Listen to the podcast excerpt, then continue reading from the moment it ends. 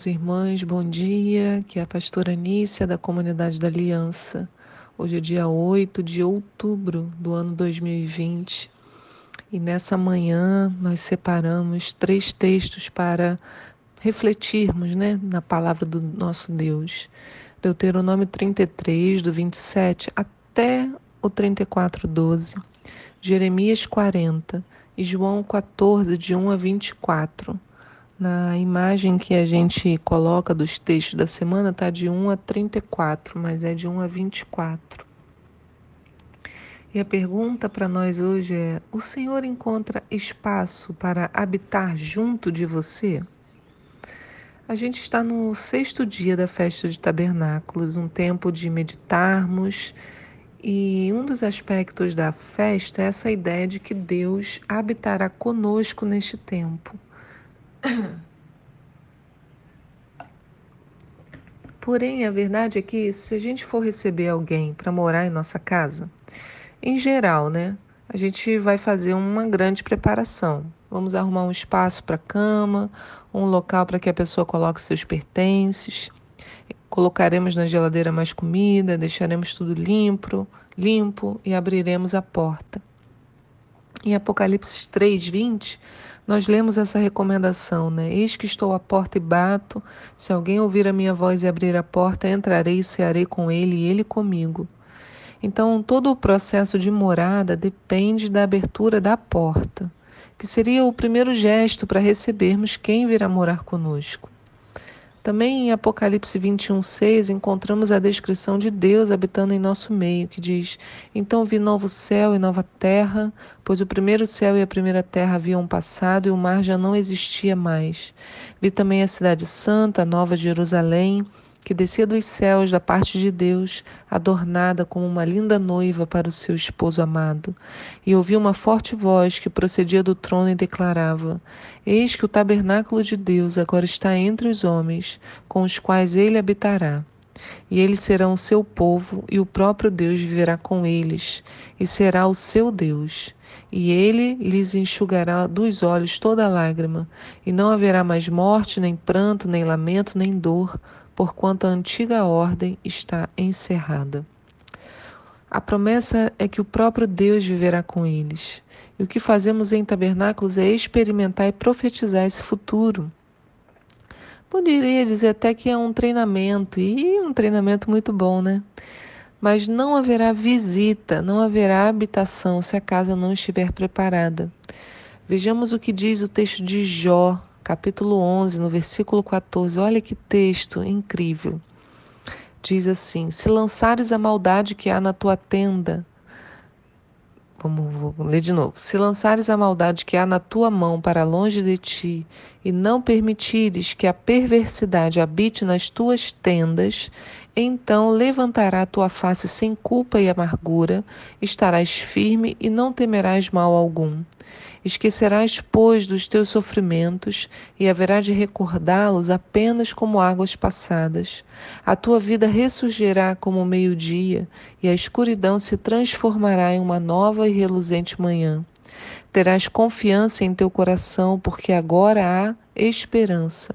Vivias perturbado, mas agora deitar-te-ás seguro e tranquilo. Repousarás sem sobressaltos e ninguém te amedrontará Muitos buscarão a tua face para pedir o teu favor.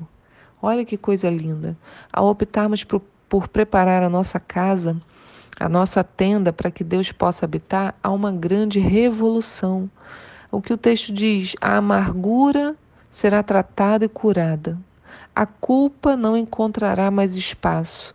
Os sofrimentos serão esquecidos e apenas recordados como uma boa história, diz Esquecerás dos teus sofrimentos e haverás de recordá-los apenas como águas passadas.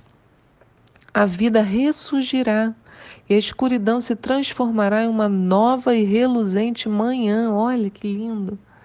Antes a casa vivia perturbada, mas agora será um lugar de paz. Por quê? Porque nós teremos confiança em nosso coração, porque ainda há esperança. A gente vive perturbado hoje em dia, mas o que o texto diz é que quando a gente limpa a nossa casa, né, a, a gente vai deitar seguro e tranquilo. Nós deitaremos sem sobressaltos. Olha, talvez você esteja com dificuldade para dormir nesses dias e ninguém te amedrontará. E muitos buscarão a tua face para pedir o teu favor. Quem não gostaria de experimentar isso? Assim declaramos durante a festa que Deus venha habitar em nossas tendas. Mas para isso, de novo, precisamos preparar as nossas tendas, como o texto de Jó nos ensinou.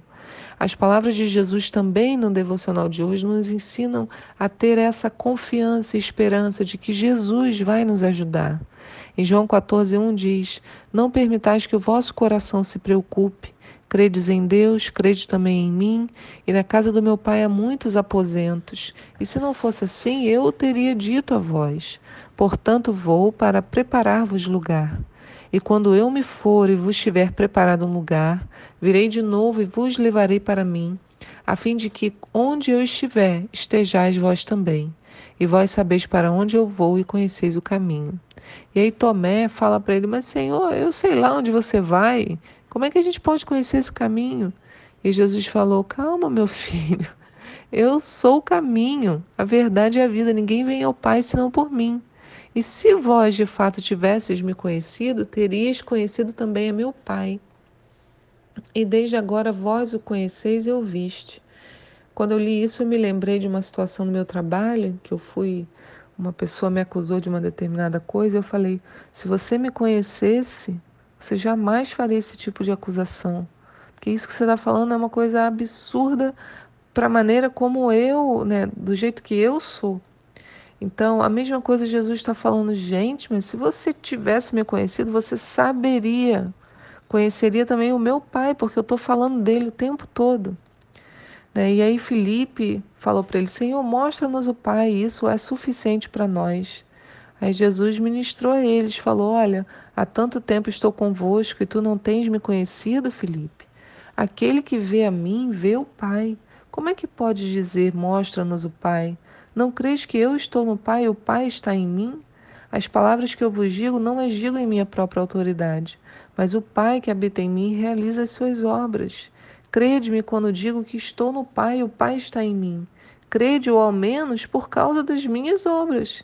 Em verdade, em verdade vos asseguro que aquele que crê em mim fará também as obras que eu faço e outras maiores fará, pois eu vou para o meu Pai. Quer dizer, quando ele vai para o Pai, há uma liberação de poder sobre a terra e também a união do, do Filho com o Pai nos autoriza a agir em poder e autoridade. E assim, seja o que for que vós pedirdes em meu nome, isso eu farei, a fim de que o Pai seja glorificado no Filho. E se vós pedirdes algo em meu nome, eu farei. Se vós me amais, obedecereis aos meus mandamentos. Eu rogarei ao Pai, e ele vos dará outro advogado, a fim de que esteja para sempre convosco. O Espírito da Verdade, o nosso Espírito Santo, nosso amigo, que o mundo não pode receber porque não o vê, nem o conhece, mas vós o conheceis, porque ele vive convosco e estará dentro de vós. Eu não vos deixarei órfãos. Eu adoro esse texto. Voltarei para vós. Dentro de pouco tempo o mundo não me verá. Entretanto, vós me vereis, porque eu vivo, e vós da mesma forma vivereis. E naquele dia estender, entendereis que eu estou no meu Pai, e vós em mim, e eu em vós. Então, no dia em que Jesus sobe aos céus, há uma também liberação de compreensão de que ele foi habitar com o Pai e nós habitamos com ele, e ele em nós.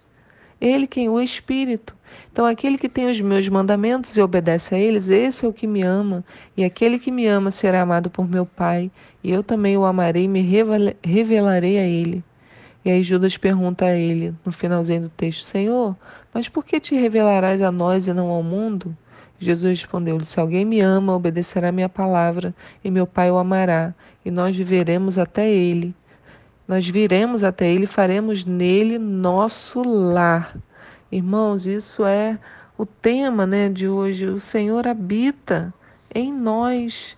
Né? Se alguém ama o Senhor e ama a palavra de Deus, nós, aí Deus, Jesus falando, nós, Pai, Filho e o Espírito, viremos até Ele e faremos nele o nosso lar.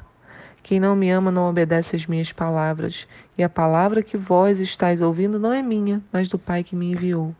Mas eu queria que nós terminássemos hoje com essa reflexão dessa habitação que vem desse amor ao Senhor e obediência à palavra. Ler de novo. Jesus respondeu-lhe: Se alguém me ama, obedecerá a minha palavra, e meu Pai o amará, e nós viremos até ele e faremos dele o nosso lar. O Senhor fez de nós o seu lar. O Senhor está em nós, e por ele por amor a Ele, em obediência à Sua palavra, somos capazes de oferecer essa nossa tenda para que ele venha habitar no nosso meio. Que o Senhor te guarde no dia de hoje e te encha de paz. Fique com Deus.